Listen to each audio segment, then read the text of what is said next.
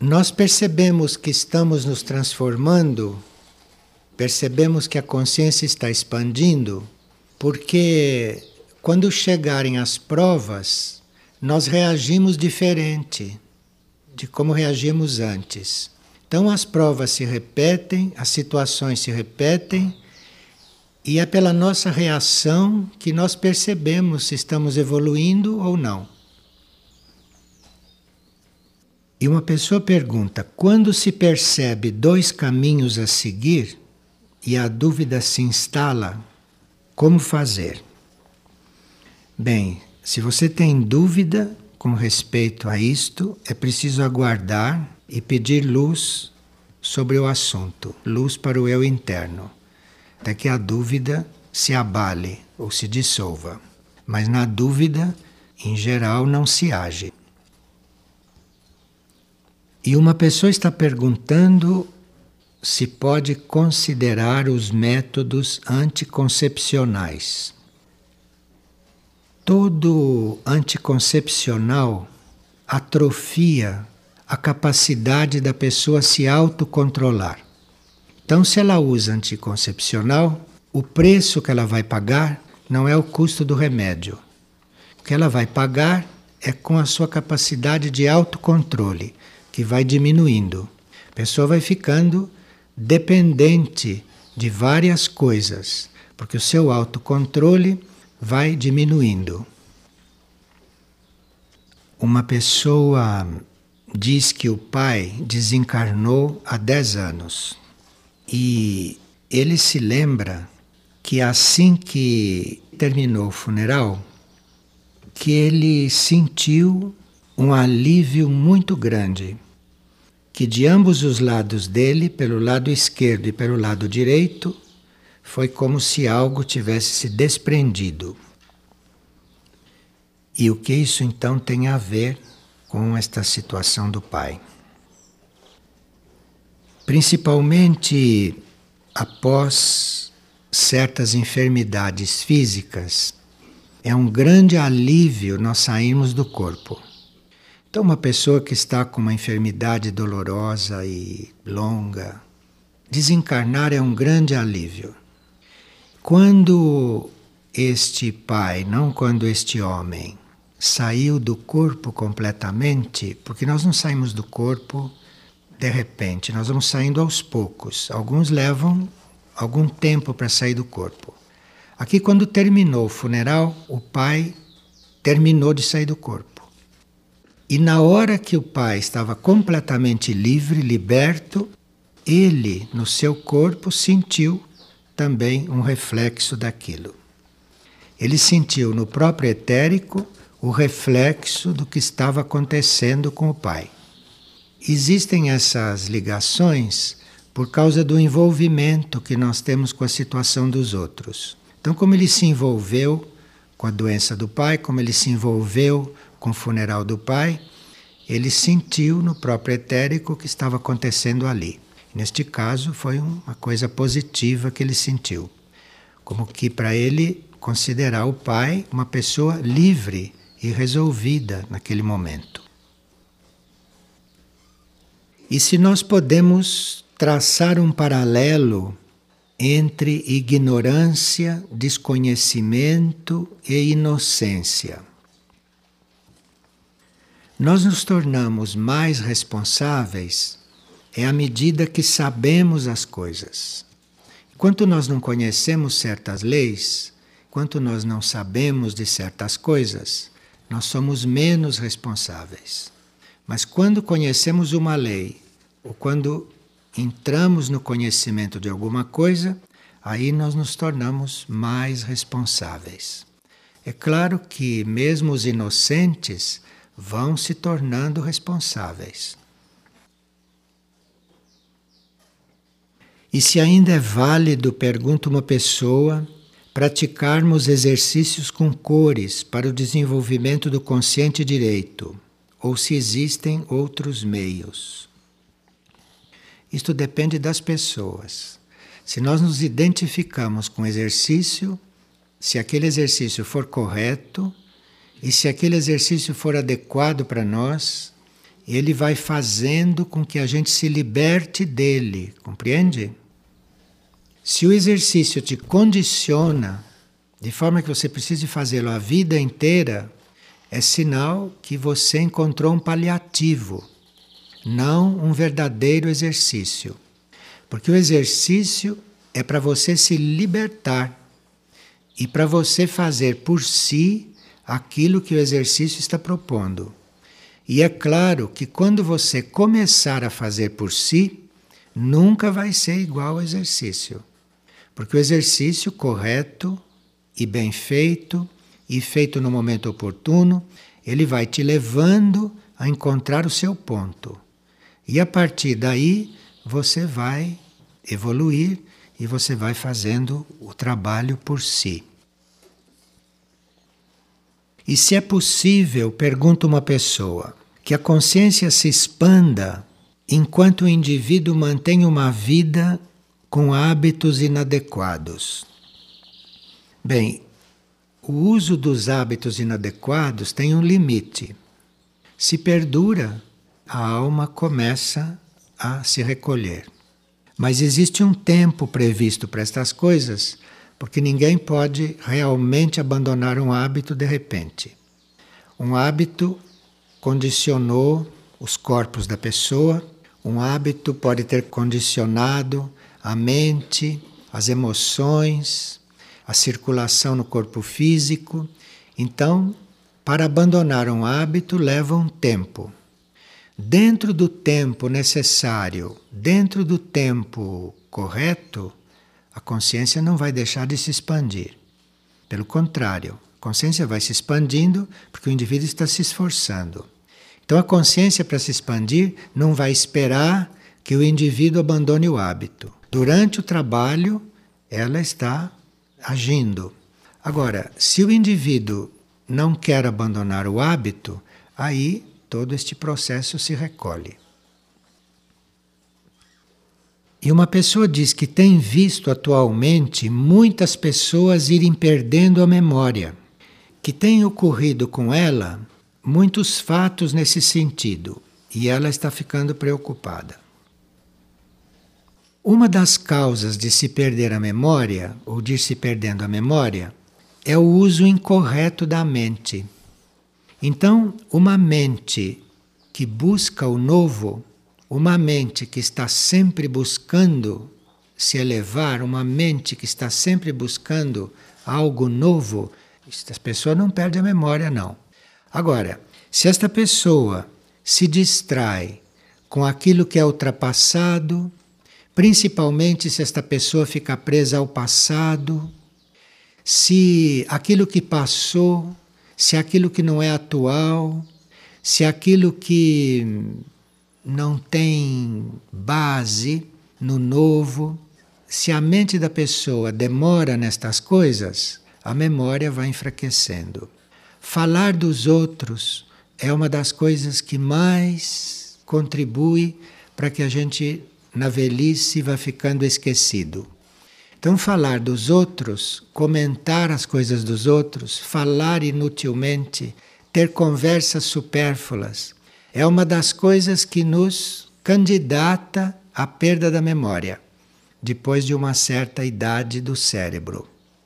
Então, enquanto temos memória, é bom que sejamos avisados, porque depois, só quando tivermos outro cérebro, Uma pessoa diz que teve uma grande oportunidade na vida de servir ao mundo. E por imaturidade ela não fez o que devia. E agora?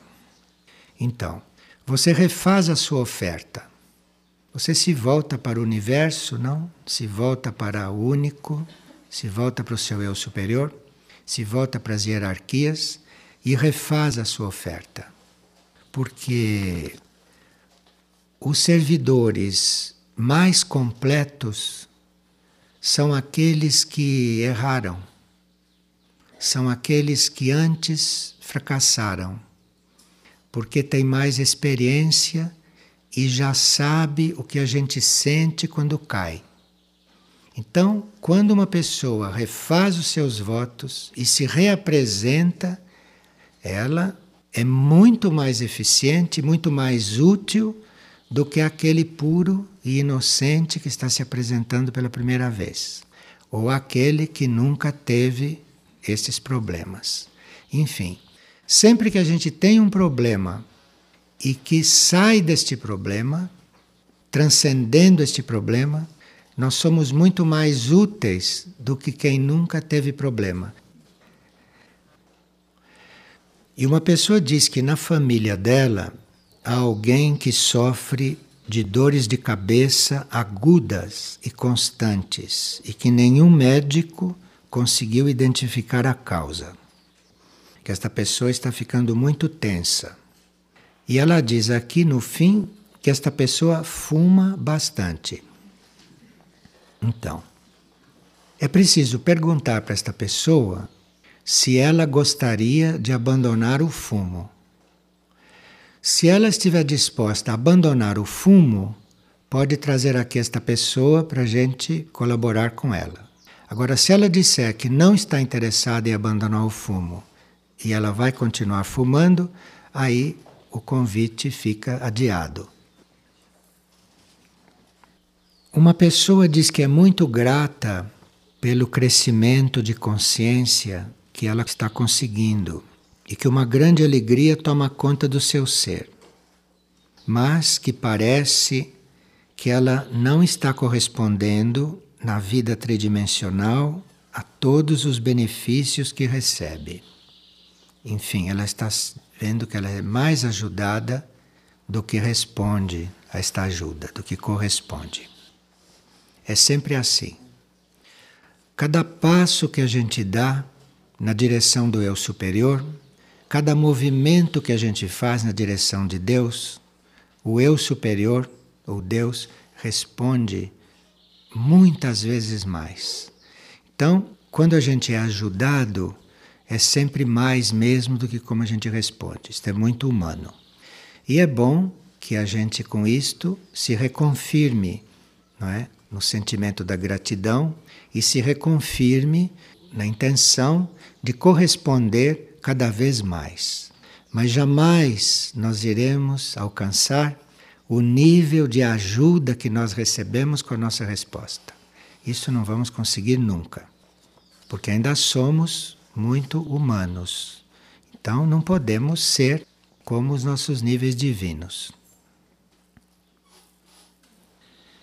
E uma pessoa está fornecendo alimentação natural para muita gente. E ela está com a intenção de trabalhar na transmutação das pessoas. Isto é, não só de fornecer o alimento natural, mas também de assumir no seu próprio corpo a transmutação, a ajuda para estas pessoas que trabalham com ela. Fornecer alimentação natural já é um serviço considerável, já é um trabalho considerável. Agora, nós nos ofertarmos além disto, isto já entra num outro campo, isto já entra em um outro plano, porque a alimentação está no plano físico. Então, no plano físico, o mínimo que se pode fazer neste campo é ter uma alimentação natural, o mínimo. Isto é considerado a normalidade. Isso deve ser a normalidade para todos. Então aqui não há nada a dizer. Agora, colaborar na transmutação das pessoas, isto já é algo que entra num, num terreno que é do eu superior. Isto não é terreno da personalidade. Você colaborar num processo de transmutação, isto não é do âmbito da personalidade. Do âmbito da personalidade é você alimentar corretamente uma pessoa. Agora, transmutação, ajudar na transmutação, isto é outro âmbito, isto é outro nível. Isso é com seu eu superior.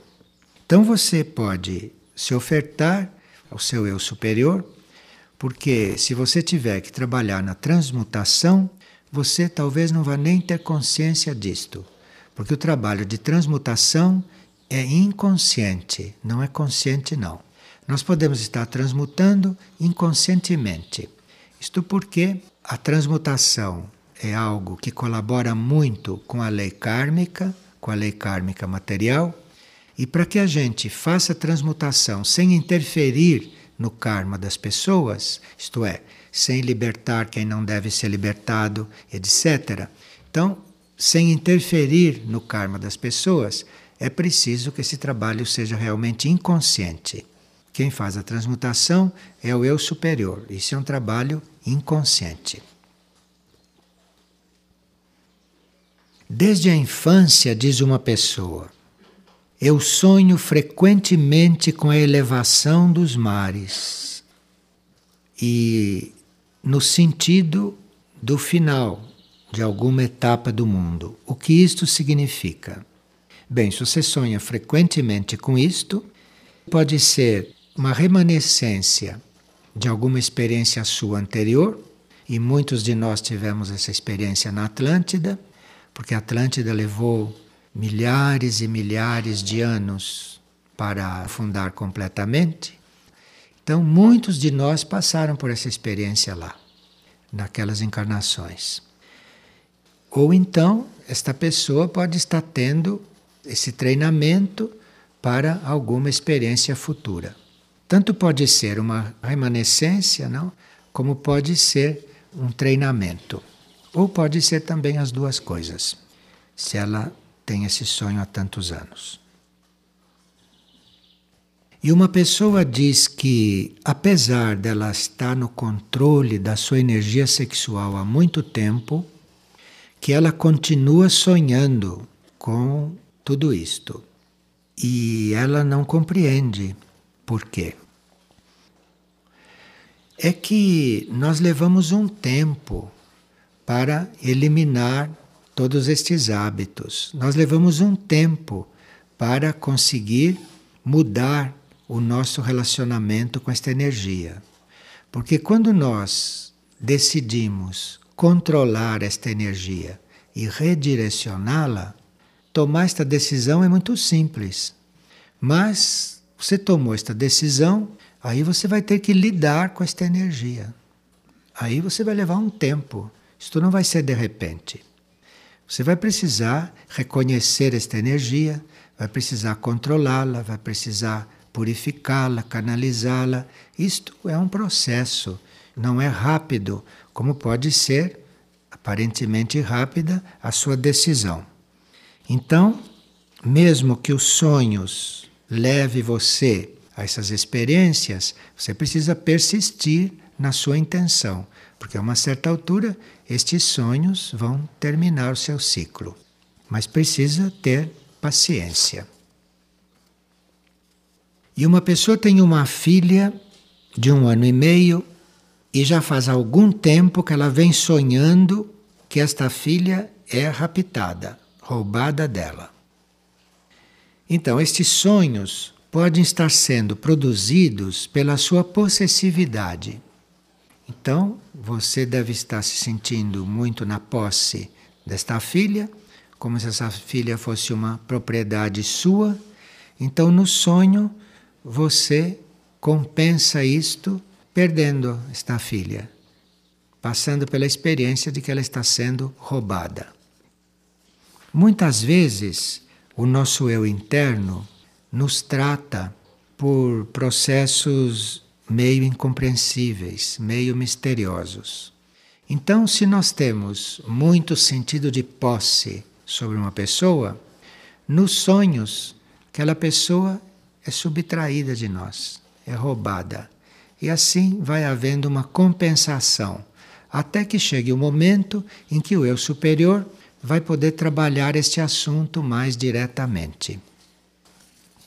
Mas aí o ponto é a possessividade. Porque se nós sonhamos que estamos sendo roubados, é porque nós nos sentimos de posse de alguma coisa, senão como ser roubado? É como aqueles que são roubados eh, em dinheiro, em propriedades, nos sonhos. Claro, se eles se sentem proprietários, eles precisam ser roubados para perderem esta ideia, ou para irem compensando esta ideia. E uma pessoa está aqui pela primeira vez. E na primeira noite ela sonhou que havia uma ferida no seu rosto, de onde saía uma grande quantidade de pus. O rosto simboliza a personalidade. O rosto simboliza o conjunto da personalidade. E isto está com Ares de ser um tratamento no qual ela começou a passar. Vocês sabem que há certos tratamentos que produzem um, uma crise muito grande. Então, se nós estamos com excesso de envolvimento com uma coisa, isto é como uma infecção. Então, um tratamento não pode apagar isto. No tratamento, isto é expelido. Isto deve ser purificado, deve ser expelido. Vocês sabem que nos tratamentos sutis, nós começamos um tratamento e tudo aquilo que estava incubado vem à tona. Então você começa um tratamento e no princípio você piora. Tem tratamentos assim, nem todos, mas tem tratamentos assim. Então esta pessoa teve uma crise de excesso, toda esta infecção, todo este envolvimento com a vida humana, todo este envolvimento com a vida material no sonho apareceu como uma grande quantidade de pus no rosto, na personalidade. Isso faz parte do tratamento. E uma pessoa sonhou que um dente do lado direito caía. Isto quer dizer uso incorreto da palavra. Se o dente estava do lado direito, quer dizer uso incorreto de coisas espirituais, que são importantes para a vida espiritual. Precisa perguntar em que sentido você está usando mal a palavra. Os dentes simbolizam a palavra. Constantemente, diz uma pessoa, eu sonho com água. E esses sonhos com água obedecem a ciclos de manifestação. Então, sonhar com água, em geral, quer dizer emoções. A água é símbolo das emoções. Então, quando nós sonhamos com água, aquilo está dizendo que está se tratando do nosso corpo emocional. Primeiro, diz a pessoa, eu sonhava muito que o mar estava agitado com ondas enormes. Isto quer dizer, eram as etapas em que o emocional estava mais conturbado. Porque a água é emocional, o mar é um símbolo de conjunto destas emoções. Mas depois, num outro ciclo, o mar acalmou e eu comecei a sonhar que mergulhava profundamente no mar. Então houve uma harmonização e começou uma outra etapa neste plano emocional. E essa outra etapa não era mais de agitação, mas era uma etapa de concentração no corpo emocional. Então o mar deixou de ser agitado nos sonhos e nos sonhos ela mergulhava. Isto é, ela procurou se concentrar e conseguiu ir mais a fundo no seu corpo emocional. Ir mais a fundo quer dizer ir chegando perto do limite com o mental. O fundo do mar, o fundo do emocional, está perto do mental, que é outro processo. E ela diz que quando ela mergulhava, através do mar, ela passava para um outro plano.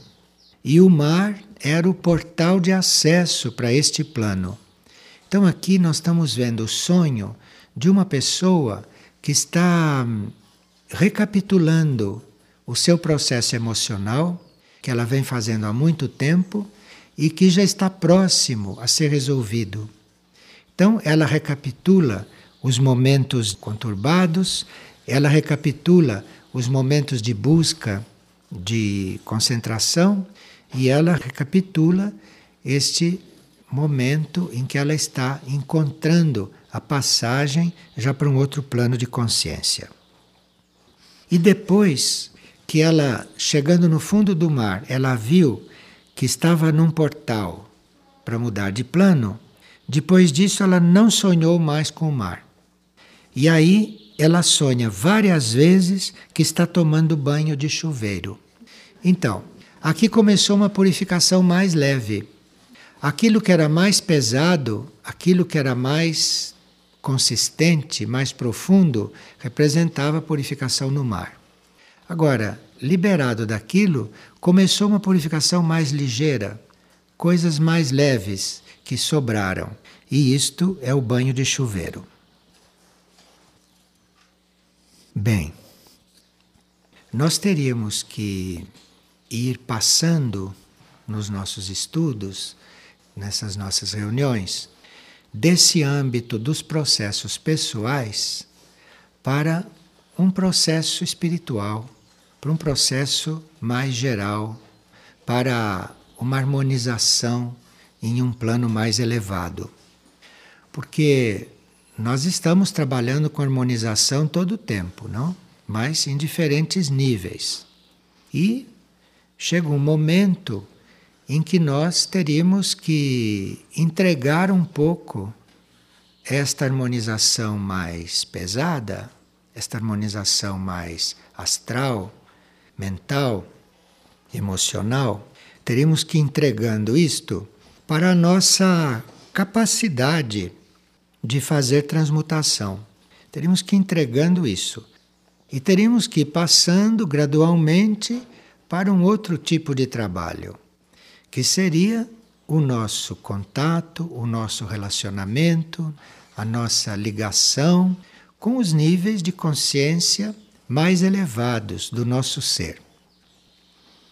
Através de Mirna Já, através deste centro planetário, deste nível de consciência, através dele existem forças ou consciências muito elevadas que trabalham. Então, um cântico não é apenas um elemento de harmonização para os nossos corpos. Um cântico poderá estar indicando, poderá estar nos trazendo uma energia de ligação com os planos mais elevados da nossa consciência, ou pode estar fazendo uma união com certas consciências. No caso de Mirna Já, no caso deste centro planetário, nós podemos ver aqui três pontos que transcendem a música, três pontos que transcendem todo este movimento harmonioso que é consciente. Este cântico se refere a um centro planetário, como nós sabemos. Por intermédio deste centro planetário, existem consciências cósmicas ou consciências planetárias que se manifestam, que trabalham, que agem. Como, por exemplo, uma consciência que nós chamamos Manu, uma outra consciência que nós chamamos Cristo, e uma outra consciência que nós chamamos de Ma Koan. Então, isto tudo se manifesta através de Mirnajá, através deste centro planetário.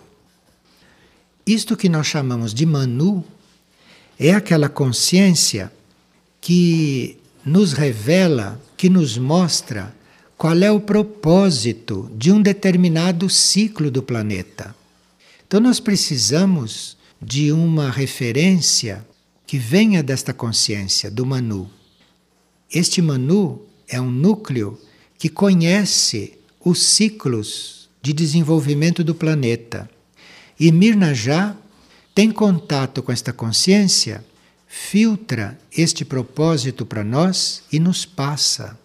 Então, quando nós ouvimos este cântico, há várias formas de ouvi-lo.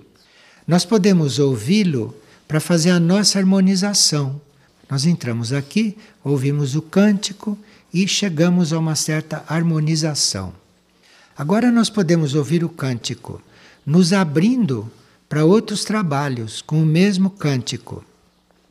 Então, nós estamos nos referindo a um centro planetário que é um dos meios que Manu, que esta consciência, usa para manifestar o propósito do plano evolutivo do planeta.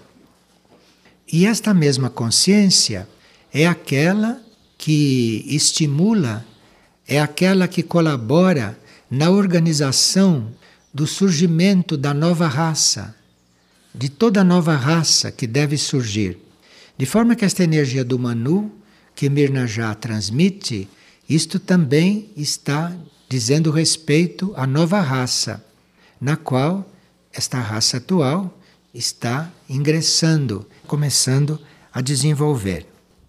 Agora, nós dissemos também que esta consciência que nós conhecemos como Cristo também se manifesta por intermédio de Mirnajá.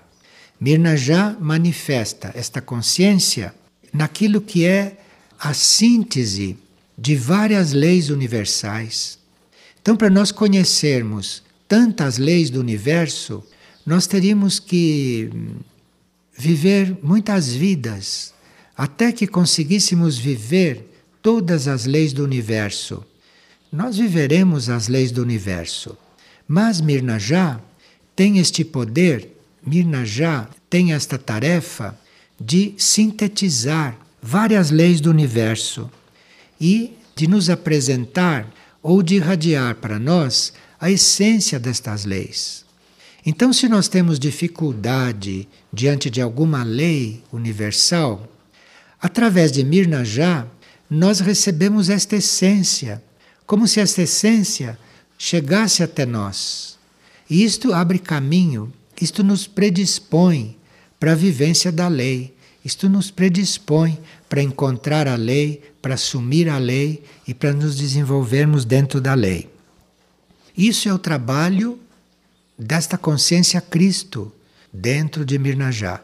Este é o trabalho disto que nós chamamos de Cristo neste particular centro planetário. É claro que esta consciência Cristo está em todos os centros planetários, e em cada um faz um trabalho. Aqui em Mirnajá, esta consciência exprime a essência das leis, de forma que a gente possa ser permeado de leis, de muitas leis, da essência disto. E isto predispõe os nossos corpos, predispõe a nossa alma, predispõe a nossa mônada cada nível desse, lá no seu plano, a assimilar estas essências. À medida que esta essência destas leis vá sendo recebida, vá sendo assumida, aceita, assimilada, então irá surgindo uma nova civilização. Uma nova civilização não vai surgindo quando a gente desbrava as matas nem vai surgindo quando você atravessa os mares. Uma nova civilização não vai surgindo quando você chega na Lua, quando você vai em Marte. Não, não.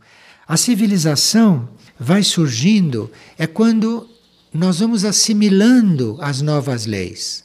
Quando a gente vai se identificando com as novas leis, aí vai surgindo uma nova civilização. E o trabalho de Mirnajá nesse terreno, nesse campo, é muito intenso.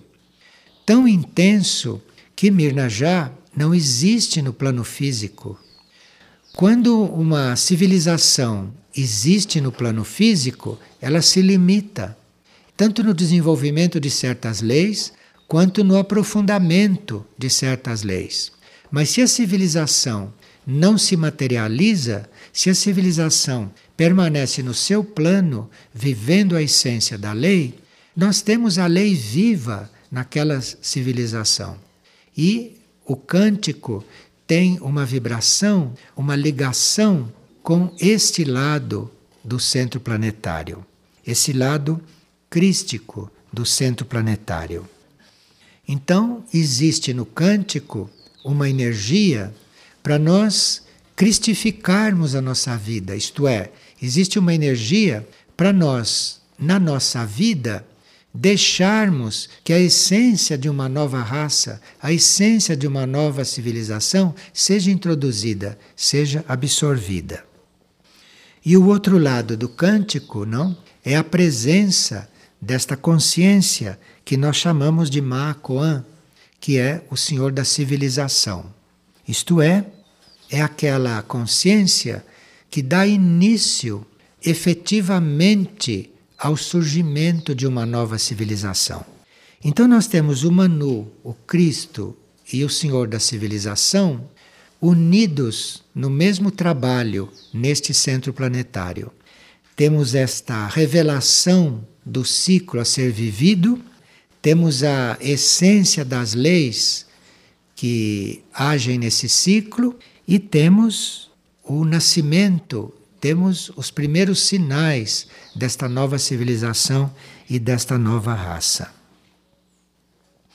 Mais detalhes sobre isto, ou um quadro mais amplo a respeito deste assunto, que é impossível a gente tratar numa, num encontro curto, uma amplificação deste assunto, vocês poderão encontrar no livro A Criação, no livro Niscalcate e no livro Segredos Desvelados, que é muito adequado para este momento de transição nos nossos estudos, neste momento de transição nesta forma de nós nos reunirmos, não, e de nós desenvolvermos certos assuntos. Bem, antes de nós ouvirmos o cântico, queríamos recordar também Mirna Já como realização, como força de realização. E como força de realização, existem três frases que ajudam muito a nossa mente e o nosso intelecto e o nosso emocional também a entrar nesta energia, nesta energia de realização dentro de um plano evolutivo, não uma realização pessoal de uma pessoa, de um indivíduo, mas na realização de um plano evolutivo. Esses três enunciados são os seguintes: no silêncio, a cura, na entrega, o serviço, e na transcendência das ilusões, o encontro com o Espírito. Então, aqueles que buscam cura, porque de cura todos precisam, a humanidade como um todo precisa de cura, o planeta precisa de cura, como sabemos. Então, a cura é no silêncio. O serviço é na entrega. E o encontro com o Espírito é à medida que transcendemos as nossas ilusões. Então, aqui há um trabalho imenso, intenso e profundo pela frente. Muito bem, vamos então voltar ao cântico.